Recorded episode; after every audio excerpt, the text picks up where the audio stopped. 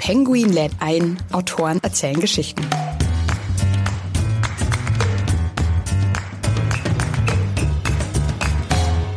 Meine größte Sorge war, dass das missverstanden werden könnte als ein Ratgeber, ein Gartenratgeber, was es überhaupt nicht ist. Also ich bin wirklich, und ich beharre darauf, Anfängerin und ahnungslos und bin es auch nach diesem Jahr noch. Ne? Ich weiß zwar ein bisschen mehr, aber noch längst nicht genug. Also auf keinen Fall genug, um einen Gartenratgeber zu schreiben. Nee, ich wollte einfach Leute mitnehmen auf diese neuerliche Reise, ebenso wie ich sie damals beim großen Los mit auf die Reise genommen habe. Und das war eine Einladung. Hallo und herzlich willkommen bei Penguin Let ein, Autoren erzählen Geschichten. Ich bin Andrea Lindner. In jeder Folge lernen wir gemeinsam spannende Autorinnen und Autoren und natürlich ihre Bücher kennen. Schön, dass ihr wieder mit dabei seid. Heute sitze ich hier mit Maike Winnemuth in unserem Studio. Die Kolumnistin, Buchautorin und Abenteurerin wurde durch ihren Bestseller Das große Los bekannt. Sie schreibt darin über ihre Weltreise. Ein Jahr lang lebte sie jeden Monat in einer anderen Stadt. Und das alles, weil sie davor eine halbe Million bei Günter Jauch gewonnen hat. Wenn sie also nicht gerade an einem Buch schreibt oder wie jetzt gerade auf Lesereise unterwegs ist, dann schreibt sie eine Kolumne für den Stern oder auch für andere Zeitschriften, freiberuflich. Selbstversuche liebte sie schon immer. Egal ob Sexdienstleistungen, ein Jahr lang das gleiche Kleid zu tragen oder eben auch ihre große Reise. Die Weltreisende ist jetzt aber sesshaft geworden. Sie hat einen Ort zum Bleiben gefunden, wo sie nicht mehr auf Durchreise sein muss. Das Nomadentum scheint also erstmal vorbei. Maike Winnemuth lebt jetzt in einem kleinen Haus mit großem Garten direkt am Meer, an der Ostsee. In ihrem neuen Buch Bin im Garten schreibt Maike Winnemuth aber nicht nur über ihren Garten, sondern auch über das Ankommen, das Heimkommen, das Wurzeln und dass so ein Garten auch ein ziemlich großes Abenteuer sein kann. Es ist ein Tagebuch und es handelt von Höhen und Tiefen, von Triumphen und Herausforderungen und sie zeigt uns ihr Motto. Einfach machen. Es könnte ja gut werden. Hallo Maike, schön, dass du heute bei uns bist. Freue mich sehr, hallo. Würdest du denn dich jetzt immer noch als Abenteurerin bezeichnen oder eher als Gärtnerin oder schließt sich das beide gar nicht aus? Nee, schließt sich überhaupt nicht aus. Garten ist ein riesiges Abenteuer. Das größte, was ich in letzter Zeit angegangen bin. Also für mich ist das äh, ja auch eine Reise in Terra Incognita, ins unbekannte Land, in eine unbekannte Welt. Ich hatte vorher überhaupt keine Ahnung davon. Und ich fand das mindestens so aufregend wie die tollste, längste Weltreise, ehrlich gesagt. Zumal diese Welt da im Garten sich ja jeden Tag verändert. Man geht morgens raus im Pyjama und in irgendwelchen Schlappen und guckt, was so los ist. Und verrückt, es ist schon wieder was los. Neues Blatt, neue Blüte. Und ähm, der Garten hat sich über Nacht verändert. Es ist nicht mehr derselbe, den man gestern noch gesehen hat. Und das macht es so interessant und so abenteuerlich. Also du hast quasi gemerkt, du musst gar nicht mehr vielleicht in die weite Welt reisen, um Abenteuer zu erleben, sondern die sind auch direkt vor der eigenen Haustür. Es reicht, zehn Meter weit zu gehen, habe ich festgestellt. Es kommt natürlich darauf an, dass man einen genauen Blick drauf wirft, ne? also dass man hinschaut. Ich glaube, damit steht und fällt jedes Abenteuer. Wenn man blind durch die Welt geht, würde man selbst in der abenteuerlichsten Welt keine Abenteuer erleben, sondern es geht darum, was man in sich reinlässt, was man aufnimmt, wo man sich darauf einlässt auch. Und so kann man aus, glaube ich, der alltäglichsten Situation ein Abenteuer machen. Du bist ja auch so ein Mensch, der ganz stark irgendwie so von seiner Neugier auch getrieben wird. Und das ist ja, also war so mein Gefühl, oder habe ich auch so über dich gelesen, auch so ein Grund für deinen Berufs, für deine Berufswahl letztendlich. Also als Journalistin jeden Tag in neue Bereiche reinzuschnuppern, Berufe auszuprobieren. Ähm, und jetzt eben auch der Garten. War das dann da auch so dein Anspruch, einfach wieder rein in was Neues?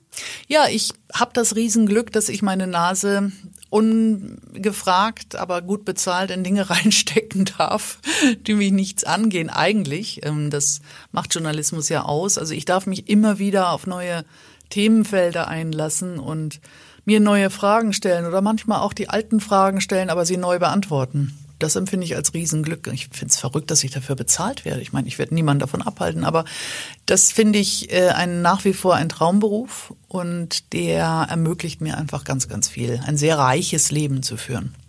Jetzt also dann das neue Projekt, äh, das du letztes Jahr gestartet hast, der Garten, Gärtnerin werden. Wie kam es denn dazu? Also wie kamst du auf diese Idee? Hattest du genug vom Reisen oder was ist da so der Hintergrund?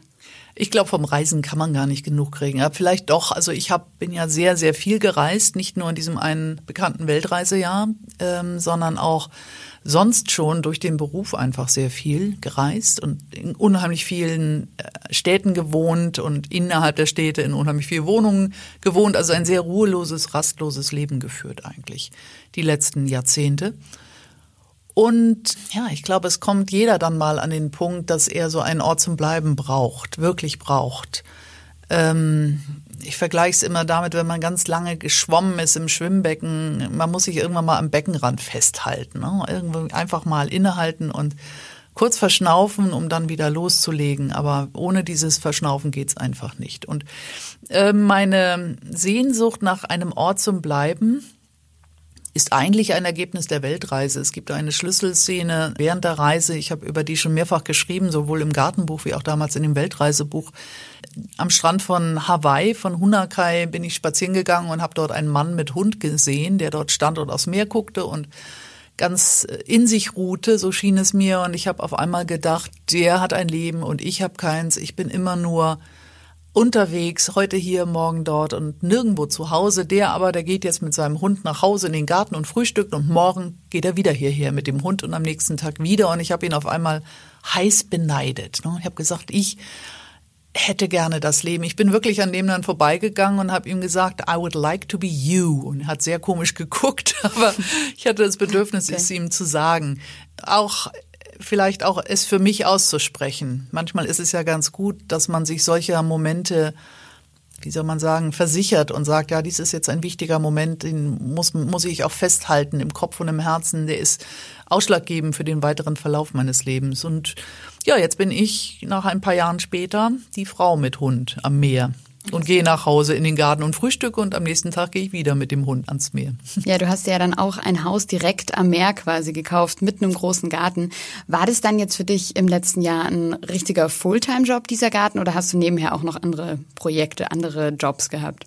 Das war kein Fulltime-Job. Ich habe zwar sehr viel Energie reingesteckt, natürlich, äh, wenn man wie ich komplett ahnungslos ist und erstmal bei Null anfängt und sich alles selbst beibringen muss, auch mal durch sämtliche Fehler, Fehlleistungen, Ahnungslosigkeiten hindurch warten muss, dann frisst das schon sehr viel Zeit. Ich habe sehr viel gelesen natürlich auch, aber ganz normal weitergearbeitet, also weiterhin meine Kolumnen geschrieben für den Stern und für andere Zeitschriften und ja, eigentlich sind es zwei sehr handwerkliche Berufe. Man einmal hackt man in die Tastatur und sonst hackt man im, in der Erde, aber es ist ein ist Handwerk beides. Dein Ziel war es ja, du schreibst es in dem Buch, Wurzeln schlagen, Boden unter den Füßen finden. Hat es denn geklappt? Hast du dieses Ziel erfolgreich erreicht? Ich glaube ja. Also ich habe mich ähm, sehr verwurzelt. Es ist ja auch wirklich kein Zufall, dass all diese Vokabeln, die mit dem Thema Heimat finden zu tun haben, also Wurzeln schlagen, sich erden, ne? Boden unter den Füßen finden, dass die äh, eigentlich aus dem Bereich des Gärtnerns kommen, aus dem Bereich des Gartens. Und deshalb hat mir bei dieser Heimatfindung tatsächlich sehr geholfen, dass ich den Boden, den ich gefunden habe, sozusagen persönlich dahingeschaufelt habe. Ich habe dafür gesorgt, dass er da war und habe mich dann draufgestellt. Also dies, das hilft äh, sehr, sehr praktisch und haptisch mit Erde zu arbeiten, in die man sich dann in auch metaphorischer Hinsicht hineingräbt. Also die Heimat quasi selbst gebaut. Selbst bauen. Ich glaube, das ist sogar ganz wichtig. Heimat ist ja nicht der Ort, an dem man zufällig geboren ist, sondern einer, den man sich zumindest wenn man so im fortgeschrittenen Alter ist wie ich, aussuchen darf. Ne? Ich, man darf ja jeden beliebigen Ort, wo man sich wohlfühlt, zu Hause fühlt, wo man die Mentalität gut versteht und sich in ihr geborgen führt, zu seiner Heimat machen. Und ich hatte ähm, mein, mein Weg dazu war eigentlich ein tätiger, also wirklich ganz aktiv daran mitzubauen. Nicht nur am Garten, sondern auch an der Umgebung. Ich finde, auch die kann man mitgestalten. Und das meint zum Beispiel das Verhältnis zur Nachbarschaften und da ähm, das Engagement für soziale Bedingungen, das finde ich gehört auch mit zum Thema Heimat finden und Heimat gestalten. Wie würdest du denn jetzt, ähm, wo du sie gefunden hast, Heimat definieren? Also was ist Heimat? Ja, nicht der Ort, wo ich geboren wurde, sondern wo ich sterben möchte, vielleicht. Ich weiß es nicht. Also einer, wo mh, ach, sofort ein tiefes Seufzen sich einem entringt und die Schultern locker werden und so denkt, jawohl, hier werde ich fühle ich mich wohl, kann mich fallen lassen, fühle mich verstanden, äh, kann ich ich sein. Das sind alles solche blöden Ausdrücke. Mir fällt auch wirklich kein besserer ein, aber einer, der mich mich sein lässt ne? und wo ich wirklich den Eindruck habe, hier gehöre ich her. Hm, ich verstehe auch diesen, diesen Ort gut. Ähm, ich weiß nicht, ob ich als Norddeutsche, als Schleswig-Holsteinerin zum Beispiel es geschafft hätte oder schaffen könnte, in den Bergen eine Heimat zu finden. Denkbar wäre es, aber es ist andererseits sicherlich kein Zufall, dass ich wieder am Meer gelandet bin. Ich komme von dort und bin wieder dorthin zurückgegangen. Hast du eine Antwort drauf gefunden oder dich das gefragt, ähm, woher dieser Wunsch nach dieser Heimat kam? War ja dann doch vielleicht relativ plötzlich oder war es gar nicht so plötzlich? Ich glaube nicht. Das war sicherlich eine Entwicklung, die sich über einige Zeit hingezogen hat. Und es ist auch eher so, dass man diese beiden Pole, Freiheit einerseits und Zugehörigkeit andererseits vielleicht immer braucht im Leben, aber vielleicht in wechselnden ähm, Gewichtungen. Ne? Wenn man jünger ist, dann ist Freiheit viel wichtiger. Erlebnis, Neues, ähm, Sensationen, Dinge, die einen prägen auch. Äh, dann stürzt man sich wirklich mit Bauchkletscher raus äh, und rein in die Welt. Und wenn man eine Zeit lang genau das getan hat, also alles in sich reingeräumt hat an Erfahrungen, was geht, dann äh, braucht es, glaube ich, den Ort, um das zu verdauen und ähm, zu verstehen auch. Und da braucht es dann irgendeinen Ort, wo man mal ja Stille halten kann. Und das hat sich kontinuierlich so ergeben. Es hat auch, da bin ich sicher, ganz viel mit meinem zunehmenden Alter zu tun. Ich werde nächstes Jahr 60, also irgendwann merke ich, die Kräfte schwinden. Die Neugier wird zwar nicht weniger, aber sie ist gerichteter, die ist gezielter. Ich weiß jetzt auch ziemlich sicher, dass ich garantiert schon mehr Jahre hinter mir habe, als ich noch vor mir habe. Und die Zeit, die mir bleibt, hienieden auf Erden, die muss jetzt auch gut genutzt werden. Ne? Also die, die ist mir sehr kostbar, da werde ich auch ziemlich geizig mit natürlich und überlege mir schon auch ganz genau, was ich tue. Und da hilft so ein Ort. Also du würdest sagen, das kommt mit dem mit dem Alter quasi. Ich bin ja noch um einiges jünger als du und ja. ich habe das noch nicht so diese Sehnsucht nach diesem Ort und eben, wie du gesagt hast, die Freiheit ist da eher noch wichtiger. Ganz wichtig, um Himmels willen. Ich würde mir Sorgen machen, wenn du die Sehnsucht schon hattest. Ich zum Beispiel fand das Thema Garten ähm, unfassbar langweilig äh, jahrelang in deinem Alter erst recht. Also ich, bevor ich 40 war, fand ich Pflanzen absolut überflüssig und wirklich sinnlos und hätte auch nie verstanden, warum man die Zeit verschwenden sollte, seine eigenen Tomaten anzubauen. Bitte, wozu gibt's Supermärkte? Ne? Einmal rein, Pfund 1,79 oder so und wieder raus. Aber das ist wirklich erst jenseits der 40 oder 50 eine Kategorie, die einen interessiert. Ne? Die vielleicht eine Dauerhaftigkeit dann auch, die sich so langsam einstellt oder das Interesse daran. Auch die Frage, was bleibt man möchte was schaffen, was hinterlassen und so. Also das sind alles so Themen, die dann erst in dem Alter kommen. Um Himmels Willen, nein. Wenn du dich für Garten interessieren würdest, würde ich versuchen, dir rauszureden.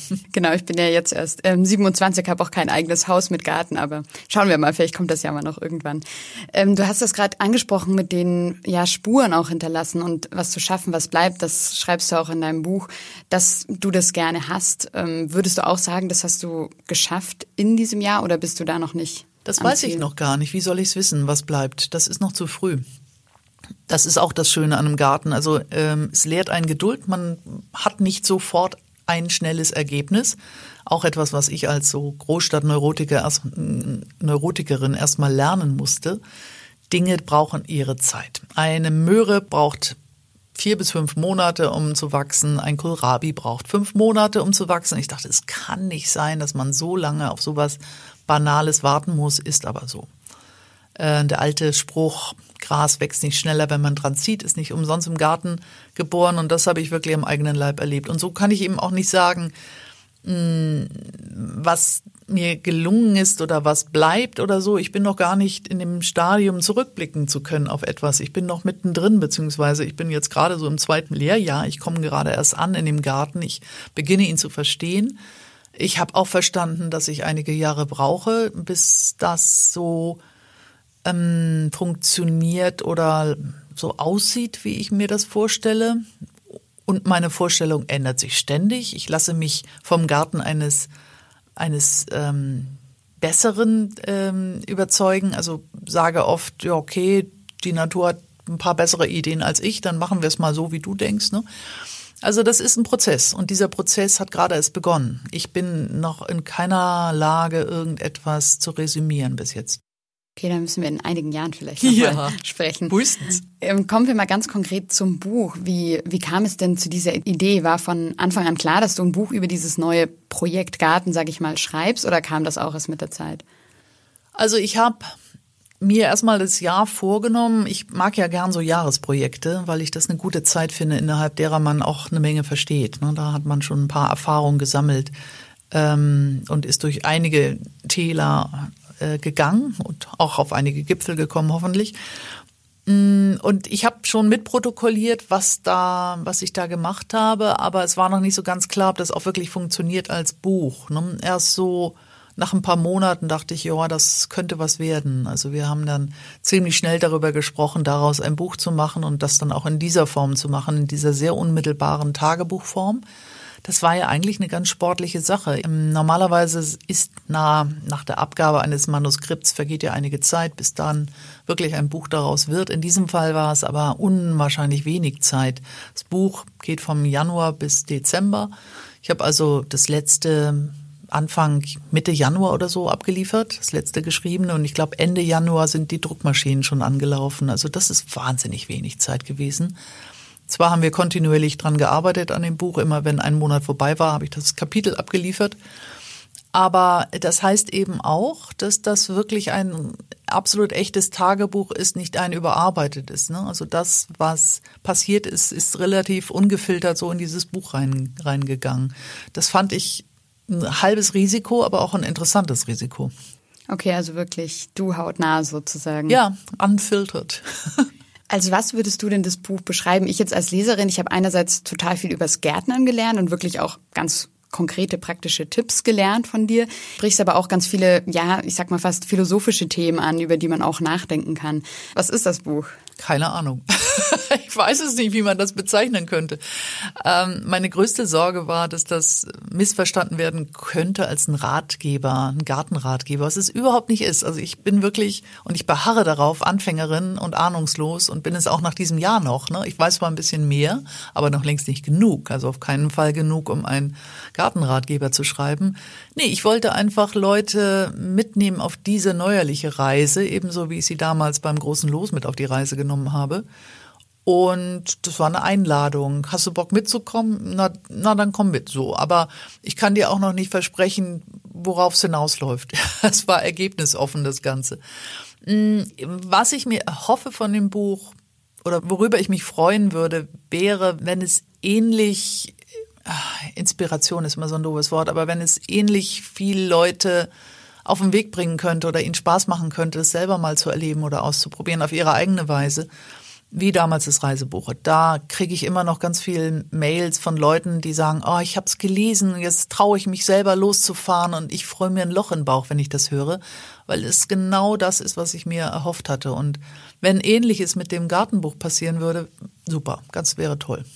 Du bist ja dann, wie du sagst, als Neuling in diese Gartenwelt gekommen, zu anderen Gärtnern gestoßen. Wie bist du denn in dieser Welt klargekommen? Die sind ja auch so, ich weiß nicht, vielleicht ist das nur ihr Ruf, aber die sind ja schon so ein bisschen schrullig, vielleicht unter sich. Wie, wie ging's dir da? Nee, gar nicht, überhaupt nicht. Es sind Leute wie du und ich. Also äh, wahnsinnig herzlich. Ich habe ja die Erfahrung gemacht, dass Gärtner so mit die ähm, großzügigsten Leute auf der Welt sind, ne? teilen Rat und Tat und Saaten und Werkzeuge und was ich profitiert habe und gelernt habe von anderen Gärtnern ist wirklich einfach toll. Sowohl in der Nachbarschaft wie auch von Leuten, die ich an anderer Stelle kennengelernt habe. Es gibt ja ähm, diese Institution des offenen Gartens einmal im Jahr, so Mitte Juni ist es meistens, wo Privatleute ihre Gärten öffnen und äh, zur Besichtigung freigeben, was erstmal natürlich wunderschöner Voyeurismus ist. Man darf sozusagen in fremder Leute Wohnzimmer gucken, grüne Wohnzimmer. Sehr spannend. Und gleichzeitig ist es aber auch eine große Kontaktbörse und eine große, ein großer Austausch von Erfahrungen und von Anekdoten und von wie machst denn du das? Ach, ich mach das so. Also es ist total klasse. Ich habe das sehr gern gehabt. Schrullig fand ich die nicht. Oder anders gesagt, wahrscheinlich bin ich selber so schrullig, dass es mir gar nicht aufgefallen ist. Du musstest ja fast schon so eine eigene Sprache ein bisschen lernen, oder? naja, das gibt schon das Vokabular des Gärtnerns. Das ist einerseits natürlich, wenn man anfängt, botanische Namen zu verwenden, also lateinische Namen, was mir leicht fällt. Jetzt weiß ich endlich, wozu ich ein großes Latinum habe. Endlich lohnt sich das. Aber ähm, also ich kann stundenlang von Meconopsis betonicifolia und Deutzia sechuinensis corymbiflora reden ohne, ohne Probleme und verstehe sogar das meiste davon. Aber natürlich lernt man auch erstmal so ein Fachvokabular, das sich mit bestimmten gärtnerischen Techniken beschäftigt, also ausgeizen, das heißt die Seitentriebe von Tomaten ausbrechen oder äh, was eine Frostgare ist oder ähm, ach was das mir kommt es gar nicht mehr fremd vor, aber Leute, die davon noch nie gehört haben, die fragen vielleicht, was genau meinst du da, wovon redest du? Und man lernt eine neue Sprache und Gärtnern ist eine eigentlich relativ schnell. Mein neues Lieblingswerkzeug, das ich entdeckt habe in deinem Buch, war die Wiedehopfhaue. Ich hoffe, ich habe das jetzt richtig gesagt. Was hat's denn damit auf sich? Die Wiedehopfhaue liebe ich auch sehr, allein weil sie so ein unglaublich martialisch aussehendes Instrument ist. Sie sieht wirklich aus wie so ein Mordinstrument aus Game of Thrones, so ein zweischneidiges Ding, mit dem, mit dem man äh, anderen Leuten den Schädel einhauen könnte. Zumindest sieht so aus. Das hat mir ein befreundeter Gärtner empfohlen als absolut unverzichtbares Werkzeug und ich liebe es wirklich sehr, weil man unwahrscheinlich viel Schaden damit anrichten kann. Also man kann ganze Rasenflächen vernichten, was mir großen Spaß macht, weil ich Rasen ernsthaft überflüssig finde. Aber man kann damit auch gut Setzlinge reinsetzen. Also man hat einen ordentlichen Wumm damit. Das ist ein Instrument, das sehr schwer ist und das macht einfach Spaß, damit um sich zu hauen, ganz ehrlich. Also es ist fantastisch auch für Aggressionsabbau. Okay, sollte ich mir vielleicht auch mal anlegen für manche Tage. Ja, sofern du ein Stück hm, Garten hast, wo du dich austoben kannst. In der Stadt, ich würde sagen, auf dem Asphalt würde ich es nicht empfehlen. Eines deiner Mottos ist ja eben auch einfach machen, also Sachen nicht nur zu träumen, sondern Sachen auch wirklich einfach mal anzupacken, auszuprobieren, auch sich wirklich einzugestehen, Fehler zu machen. Wie hat sich das denn in deinem Gartenjahr gezeigt? Welche Fehler ich gemacht habe, meinst du? Eine Menge, das gehört dazu. Nur aus denen lernt man ja, das ist ja das Tolle. Aber in diesem Fall, es kommt ja überhaupt nicht drauf an. Also ich habe hier kein Atomkraftwerk, wo alles klappen muss, sondern dies ist nur ein Garten. Es darf ja schiefgehen. Es soll sogar schiefgehen, weil ich ja lernen will, wie es geht.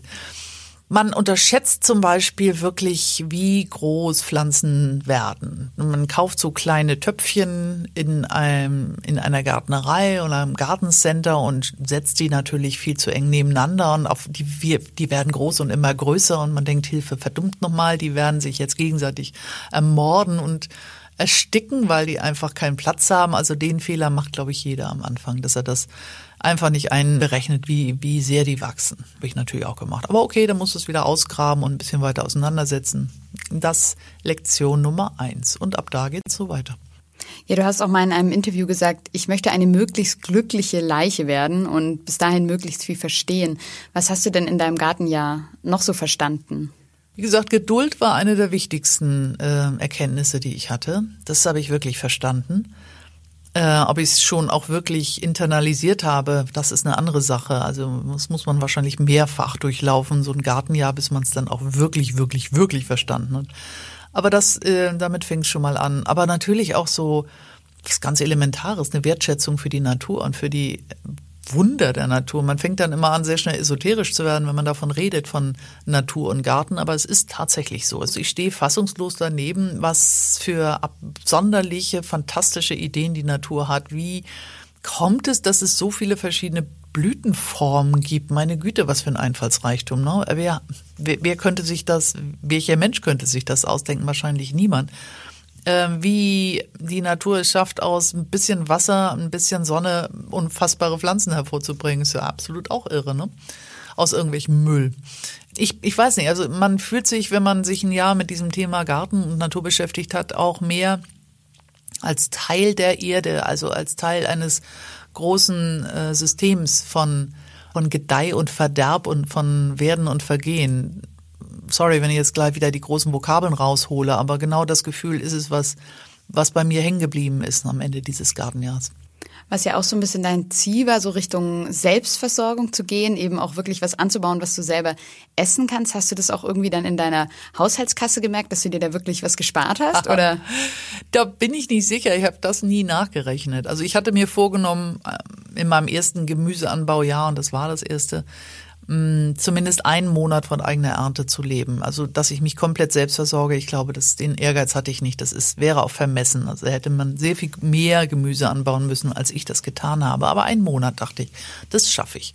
Wahlweise am Ende des Monats endlich Idealgewicht zu haben. Eine Win-Win-Situation. Und das habe ich geschafft und das hat tatsächlich aber Auswirkungen gehabt, nicht unbedingt auf die Haushaltskasse, aber auf jeden Fall auf meinen Kochen. Ich wohne allein schon seit vielen Jahren und habe mir angewöhnt, obwohl ich eigentlich gerne koche und auch viel gekocht habe, aber eigentlich immer nur für viele Leute, sechs, acht, 15, 20 Leute, dann bin ich echt zu voller Form aufgelaufen. Aber mich selber habe ich in jeder Hinsicht des Wortes abgespeist mit einem Käsebrot neben dem Laptop. Also habe mir gar nicht die Mühe gemacht, für mich alleine zu kochen.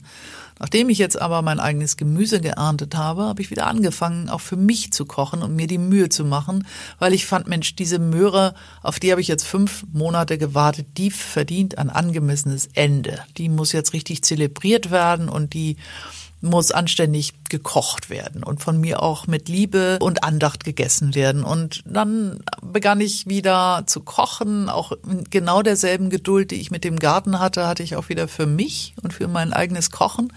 Also das hatte auf jeden Fall Auswirkungen auf mich, ja. Was war denn da so dein bestes Gericht, was du gezaubert hast aus dem Garten? Kannst du das sagen? Das kann ich schwerlich sagen, aber ich habe mit Gemüse sehr viel herumexperimentiert und dabei festgestellt, dass man zum Beispiel Spargel und auch Stangenboden wahnsinnig gut grillen kann und das ziemlich super schmeckt. Übrigens auch mit einer Tonato-Soße, wo man sonst Vitello Tonato mitmacht. So eine Thunfischsoße zu gegrilltem Spargel, ziemlich lecker. Also da habe ich viel rumgespielt, sehr viel mit Zitrone auch gearbeitet und anderen Dingen versucht, da rauszukitzeln, was zu ging. Ich esse gerne scharf. Ich habe auch meine eigenen Chili gezüchtet und habe auch das überall reingepfeffert was sich nicht gewehrt hat. Wow. Klingt sehr spannend und befriedigend auf jeden sehr Fall. Sehr befriedigend. Du schreibst ja auch davon, dass es so die befriedigendste Arbeit war, die du je gemacht hast auch. Und du sagst auch, du hast viel mehr, also was Besseres bekommen als Geld. Was hast du denn bekommen? Ähm, tatsächlich Zufriedenheit, das Gefühl, etwas mit eigener Hände Arbeit geleistet zu haben. Ich glaube, die meisten Leute, ich inklusive auf jeden Fall, arbeiten ja zunehmend in so einer virtuelleren Welt. Ne? Also ich fabriziere Texte am Laptop und schicke die über das Internet irgendwo hin und das ist meine Arbeit so. Also es bleibt sehr wenig übrig und sehr wenig, was ich anfassen kann. Okay, irgendwann passe ich die Zeitschrift an oder das Buch, äh, wo die drin enden, aber es ist nochmal eine ganz andere Art von Zufriedenheit, wenn du etwas mit deinen Händen hergestellt hast, was hinterher sozusagen wirklich auch da ist, was greifbar ist und was vorher nicht da war und was ohne dich auch nicht da wäre. Das ist ein tolles Gefühl und das macht auch seltsam stolz. Also eine Art von Stolz auf das Produkt, was man da geschaffen hat, das ich nicht vergleichen kann mit irgendetwas, was ich sonst so mache. Also man kann ja wahrscheinlich auf jeden Fall sagen, du hast da so ein neues Hobby, so eine neue Leidenschaft gefunden und wirst das ja jetzt auch weitermachen. Oder der neue Garten jetzt im neuen Jahr ist schon wieder am Blühen und schon wieder alles angepflanzt, Ja, oder? natürlich. Also das äh, geht gerade ab wie verrückt. Es war ein bisschen schwieriger in diesem Jahr wegen des Buches und der daraus folgenden Lesetour und Interviews und all das, was gemacht werden muss, wenn ein Buch erscheint äh, dann trotzdem noch genügend Zeit für den Garten zu ähm, erübrigen. Das war nicht so ohne. Also ich bin zwischen den Lesetourterminen dann teilweise nur für einen Tag oder halben Tag irgendwie nach Hause gefahren an die Howachter Bucht, wo ich wohne, um dann in meinem Garten zu arbeiten. Teilweise abends noch Lampen angemacht, damit ich draußen noch weiterarbeiten konnte. Man wird dann doch kleines bisschen nerdig, ehrlich gesagt wenn man, äh, wenn man so ein Projekt hat. Aber ich wollte halt unbedingt, dass es auch in diesem Jahr weitergeht und dass ich weiterhin mein Gemüse äh, anziehe in diesem Jahr. Ich wusste, das wird unter eingeschränkten Bedingungen passieren, aber hat eigentlich ganz gut geklappt. Also ich habe es irgendwie hingekriegt. Das Gute ist, die Natur verzeiht wahnsinnig viel. Also die ist sehr, sehr nachsichtig mit Idioten wie mir, die noch keine Ahnung haben und die es erst lernen. Man kann eigentlich so wahnsinnig viel falsch machen und das ist auch das eine gute Erfahrung. Und in deinem Buch geht es auch mal an einer Stelle um, ähm, da lobst du oder du zitierst den anderen Autor, der quasi ja die Mittelmäßigkeit auch lobt. Und es geht eben so ein bisschen an dieser Stelle ja darum, dass viele Leute oder die These ist so ein bisschen ja, dass viele Leute keine Hobbys mehr haben, weil sie Angst haben, es in der Leistungsgesellschaft nicht perfekt zu machen. Und das ist ja eigentlich auch das, was du mit deinem Garten auch zeigen möchtest. Oder ich mache das einfach, ich probiere das aus, auch wenn vielleicht noch nicht alles super klappt. Natürlich, ich finde es ja wahnsinnig, wenn man auch in der Freizeit noch Leistung bringen soll oder will, denn das ist nun mal eine Erfindung der Arbeitsgesellschaft, ne? der Leistungsgedanke. Wieso man sich dies selber auch noch äh, überstülpt und selber auch noch sich selbst unter diesen Druck stellt, das verstehe ich überhaupt nicht. Das soll ein Ort sein und das ist es für mich absolut, der Spaß macht, mich befriedigt, äh, wo ich mich auch mal hängen lassen kann, also wo ich jetzt nicht auch noch diesen Tip-Top Supergarten habe. Es ist auch kein, soll doch kein Versailles werden, was ich da anlege, sondern es soll mein Ort sein, der sozusagen meine Persönlichkeit nach außen gestülpt ist. Und ich finde immer schade, wenn viele Leute sich nicht trauen, sozusagen ihren eigenen Garten äh, anzubauen, sondern eher nach links und rechts zu den Nachbarn gucken, wie machen die das? Ach so, dann mache ich das jetzt auch so. Das ist echt schade.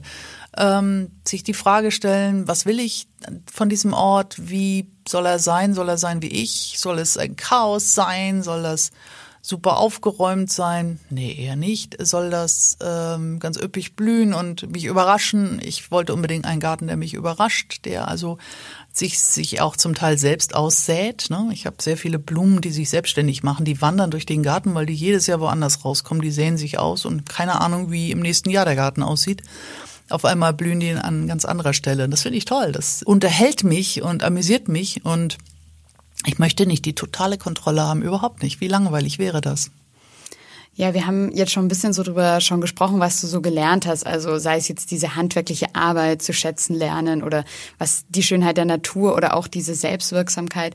Was würdest du denn sagen, was sich verändert hat durch dieses Jahr oder auch wie du dich verändert hast? Das ist immer schwer, es über sich selber zu sagen. Ich hatte meine beste Freundin, mit der ich Silvester gefeiert hatte. Das mache ich jedes Jahr und wir betrinken uns natürlich und erzählen uns auch, wie war das Jahr, hm, was ist passiert, wie geht's weiter. Und ich habe sie gefragt, glaubst du, ich habe mich verändert in dem Jahr? Und sie sagte, ich glaube, du bist gnädiger geworden. Und das finde ich ein sehr schönes Wort. Ähm, was sie meint, ist nachsichtiger, äh, verständnisvoller, geduldiger verständnisvoller nicht nur der Welt, der Natur, dem Garten gegenüber auch, sondern mir selber gegenüber, glaube ich. Ein bisschen gnädiger mir selbst gegenüber. Und da sind wir wieder bei dem Thema Leistung und ne, funktionieren müssen und so. Ich bin ja, ich bin mir selbst nachsichtiger gegenüber. Wenn ich nicht funktioniere oder wenn ich mal nicht blühe oder wenn ich mal verdorre, ist das auch okay. ne, dann fängt eine neue Saison an und es geht wieder von vorne los. Also ich bin tatsächlich noch vielleicht ist das auch ein Phänomen des Alters noch, noch deutlich entspannter geworden. Ja, wenn man sowas Neues anfängt, so ein neues Hobby und sich da reinstürzt und davor noch quasi keine Ahnung davon hat, dann lernt man ja auch an sich eigentlich Fähigkeiten und Talente kennen, die vielleicht bis dahin versteckt waren. Was hast du denn so bei dir entdeckt in diesem Gartenjahr? Tatsächlich, dass ich handwerkliches Talent habe, das wusste ich vorher auch nicht. Dass ich mir selbst so helfen weiß, das finde ich irgendwie auch ganz gut. Also wenn mir ein Schlauch platzt oder so, hätte ich früher irgendjemand um Hilfe gebeten oder einen neuen Schlauch gleich gekauft. Und jetzt habe ich erstmal gesagt, Moment, das kriege ich, glaube ich, selber hin. Erstmal eine Säge holen, dann das Stück raussägen, dann den Anschluss neu festschrauben und zack, schon ist es geschehen, ne? ohne dass ich jetzt größeres Geld in die Hand nehmen musste oder so. Ich muss einfach nachdenken, ein bisschen rumexperimentieren, selber rangehen an die Sache und versuchen, es zu reparieren. Das habe ich gelernt. Ähm, ja, Selbstwirksamkeit, sagtest du vorhin. Das finde ich so ein ganz wichtiges Wort. Sich selber zu helfen wissen. Das finde ich eine gute Sache. Und ich habe ähm, überraschenderweise, man muss ja tatsächlich auch ein bisschen planen. Ähm, ich nenne es immer so Schach mit Blumen. Also wenn man sich überlegt, wie soll so ein Beet vorher aussehen, muss man überlegen, wie groß werden diese Stauden und Pflanzen, wann blüht was, in welcher Farbe. Ne? Wie sehen die Sachen zu bestimmten Zeiten, in welchen bestimmten Monaten nebeneinander aus? Wann ist das schon groß, dies aber noch klein, dafür ist das aber schon blau, dies ist noch rosa und so. Also das ist so ein versuche so eine Art 4D-Schach im visuellen Sinn zu spielen und das macht wahnsinnig Spaß. Man muss erstaunlicherweise viel mehr nachdenken über den Garten, als ich vorher gedacht habe. Ich dachte auch, geht hauptsächlich um Graben und Hacken und körperliche Arbeit. Nee, man braucht das Hirn und zwar ziemlich oft. Ja, wenn wir gerade schon bei Learnings quasi sind oder Sachen, die man mitnimmt daraus, was sollen denn deine Leserinnen und Leser aus dem Buch oder durch das Buch lernen und mitnehmen? Idealerweise das, was ich schon sagte. Sie sollen sich trauen, äh, selbst so ein Abenteuer zu erleben. Muss ja vielleicht auch gar nicht Garten sein. Es geht auch Auf einem Balkon. Ich glaube auch, dass man, wenn man nur einen Balkon hat, von dem Buch sehr profitieren kann. Also davon abgesehen, dass viele von den Dingen, die ich gemacht habe, auf einem Balkon auch funktionieren. Zum Beispiel Kartoffeln in Pflanzsäcken ziehen oder Tomaten in Säcken ziehen. Das geht ganz gut. Man muss, wenn man überhaupt keine Lust hat, sich irgendwie so einen Kübel zu kaufen. Man muss sich einfach nur so einen Beutel Erde kaufen, da ein Loch reinmachen, oben was reinpflanzen, noch ein Loch rein, unten, damit das Wasser abziehen kann. Und da kann man auch fantastisch Tomaten drin ziehen. Das machen die Engländer ganz viel. Sieht nicht besonders doll aus in so einem Pflanzsack, aber es funktioniert total gut. Also es ist äh, die schnellste Art, etwas anzubauen. Denn die Erde ist auch schon gedüngt und ähm, die Feuchtigkeit verdunstet nicht sehr schnell durch die Plastikumhüllung. Das geht sehr, sehr gut. Ich habe auch das ausprobiert. Also was ich mir wünsche, ist Abenteuerlust zu entwickeln, ausprobieren, äh, sich dem wirklich praktisch nähern, es einfach mal zu machen. Äh, auf kleinem oder großen Fuß, mir völlig egal, aber dem mal eine Chance zu geben. Und ich glaube, Natur oder Gärtnern, das ist, hat eindeutig eine therapeutische Wirkung. Also es macht jeden glücklich und zufrieden und froh und stolz, wenn er was zum Wachsen bringt, glaube ich. Ne? Es ist kein Wunder, dass es sehr oft in Therapieformen und auch in Kindergärten eingesetzt wird. Und in der Hinsicht sind wir alle noch kleine Kinder, die durchaus so Erfolgserlebnisse und Dinge, die uns stolz machen, heimlich oder unheimlich stolz machen, ganz gut gebrauchen können. Also bei mir hat dann auf jeden Fall das schon geklappt mit deinem Ziel. Ich habe mir für mich so aufgeschrieben als Learning, was ich sehr spannend fand, zum einen eben, dass Mut einfach immer belohnt wird, dass es sich lohnt, einfach was zu riskieren, man einfach mal Sachen ausprobieren muss und auch einfach den Mut haben muss, da vielleicht auch zu scheitern, um einfach mehr Sachen lernen zu können. Und was ich auch sehr spannend fand, dieses Thema mit den Maximallösungen, dass man nicht immer in diesem perfektionistischen Streben ist, ja, nach der perfekten Lösung. Und da hast du so einen ganz spannenden Satz geschrieben, eben zwischen dem Besten und nichts ist immer noch jede Menge Platz für improvisiertes, Zwischenlösungen und beherztes Pfuschen. Das ist ja eh auch mein Lieblingswort aus diesem Buch.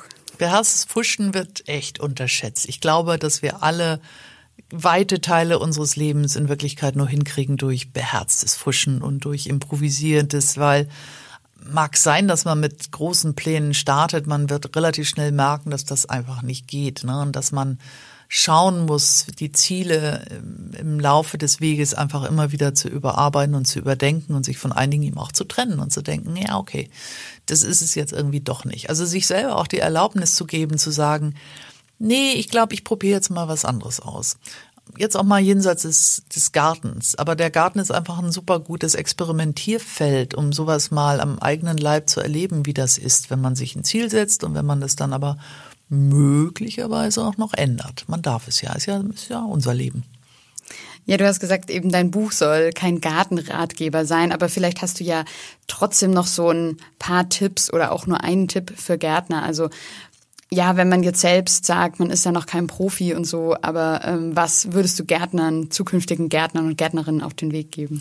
Boah, das ist eine schwierige Frage, weil es den einen Tipp sicherlich nicht gibt, außer den, was ich schon sagte, einfach machen. Ne? Also einfach machen und sei es auch ganz klein und sei es auch nur ein Versuch, den Basilikum-Topf aus dem Supermarkt zum Überleben zu bringen. Das ist ja auch schon eine Meisterleistung, wenn man das Basilikum kennt aus dem Supermarkt. Der Trick übrigens bei Basilikum ist, das hat mir jemand erzählt, die sind alle so eng gepflanzt in diesen Töpfen, einfach vier teilen und in vier Töpfe pflanzen und dann hat man erstens vier Basilikums und zweitens vier, die auch noch länger leben. Also das geht schon mal ganz gut. Man muss ihnen einfach ein bisschen mehr Raum verschaffen und es ihnen ein bisschen gemütlicher machen. Und dann ähm, kriegt man es tatsächlich hin, dass der nicht sofort nach drei Tagen einen elenden Tod stirbt. Oh, das ist auf jeden Fall schon ein super Tipp für mich. Ich weiß nicht, wie viele Basilikumpflanzen bei oh ja. mir schon eingegangen Kenn ich gut, sind. bei mir auch. Ich habe etliche auf dem Gewissen. Ja, jetzt haben wir ganz viel über dein Buch geredet ähm, und du musst ja schon dein ganzes Leben wahrscheinlich viel über deine Bücher äh, reden. Ich frage mal umgekehrt, was liest du denn so, wenn nicht gerade dein eigenes Buch? Oh, mein eigenes Buch lese ich nicht. Es gibt den alten Spruch unter Autoren, das bisschen, was ich lese, schreibe ich mir selbst. Aber nee, das ist nicht so. Ich habe äh, natürlich im Zusammenhang mit dem Garten und ich tue es auch immer noch wahnsinnig viele Gartenbücher gelesen, englische speziell. Ich habe ein heimliches Sexsymbol, Monty Don, ein englischer Fernsehgärtner, der gerade ein neues Buch äh, rausgegeben hat, das ich natürlich lese, auf Knien. Und äh, ansonsten stelle ich fest, je älter ich werde, desto mehr interessieren mich Sachbücher. Ich weiß nicht, warum das ist. Also ich mich langweilt Fiktion. Das klingt ganz schrecklich, weil ich tue mich auch schwer, das zuzugeben. Aber es gilt auch für fiktive Serien zum Beispiel im Fernsehen und auf Netflix. Ich weiß ja, wie es geht. Ich kenne die ganzen Konstruktionsprinzipien. Man weiß am Anfang schon, der ist der Mörder, dieses Paar kriegt sich und so gähn. Ne? Hm, irgendwie interessiert mich das nicht mehr. Und ich gucke mehr und mehr Dokumentationen zum Beispiel an und versuche Dinge zu lernen oder mich mit Themen zu beschäftigen, die mir bislang äh, durchgerutscht sind. Das ist das, was ich möchte jetzt eigentlich die noch verbleibenden Jahre, und es klingt so, als ob ich schon 90 wäre, aber die möchte ich nutzen, um noch so viel wie möglich zu verstehen von der Welt. Sind das dann Sachbücher zu tausend unterschiedlichen Themen oder was sind da so, was waren da so die Themen in letzter Zeit, mit denen du dich beschäftigt hast? Es ist Natur natürlich viel, aber auch Philosophie, Psychologie, solche Sachen. Das sind, sind Sachen, die mich interessieren. Menschen, wie ticken sie?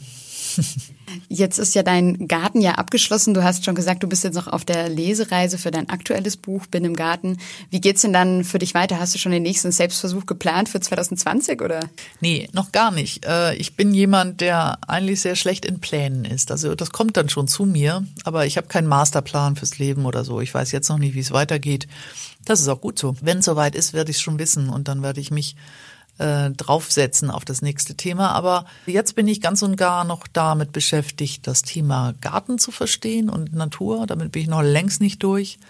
Und ja, so ein paar Ergebnisse hat tatsächlich auch das Gartenjahr mit sich gebracht. Also ich hatte mich zum Beispiel am Ende des letzten Gartenjahrs entschieden, mich für die Schöffenwahl aufstellen zu lassen. Ich hatte den Eindruck, es ist allerhöchste Zeit, dass ich der Gesellschaft was zurückgebe dass ich mich ähm, aktiver beteilige an der Art, wie diese Gesellschaft funktioniert und wie das Zusammenleben unter Menschen funktioniert. Und ähm, die Themen Recht und Gerechtigkeit haben mich immer schon sehr interessiert und deshalb dachte ich, da wurden gerade Schöffen gesucht. Ich las so einen Aufruf in der Tageszeitung. Ich sage, das könnte ich mir vorstellen, wäre eine gute Idee. Mal sehen, ob es eine ist. Wir werden, wir werden sehen.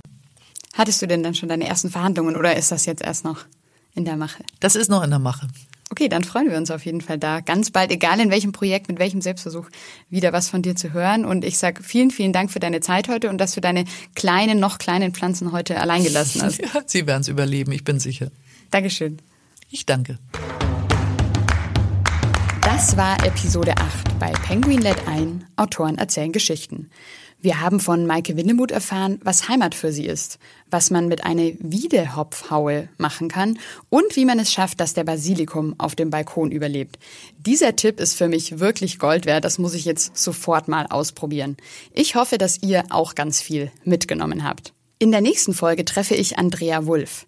Die preisgekrönte Kulturhistorikerin nimmt uns mit auf die Spuren von Alexander von Humboldt, mit auf seine große Südamerika-Expedition. Andrea Wulff wird uns erklären, was Alexander von Humboldt zu solch einem visionären Wissenschaftler gemacht hat. Und sie erzählt uns, dass er bereits um 1800 den Klimawandel vorausgesagt hat. Ich hoffe natürlich, dass ihr wieder mit dabei seid. Wenn ihr Lob, Kritik, Anmerkungen oder Fragen habt, dann schreibt uns einfach eine Mail an penguin at randomhouse.de. Die Mailadresse findet ihr auch nochmal in den Show Notes. Und jetzt vielleicht direkt eine andere Folge anhören?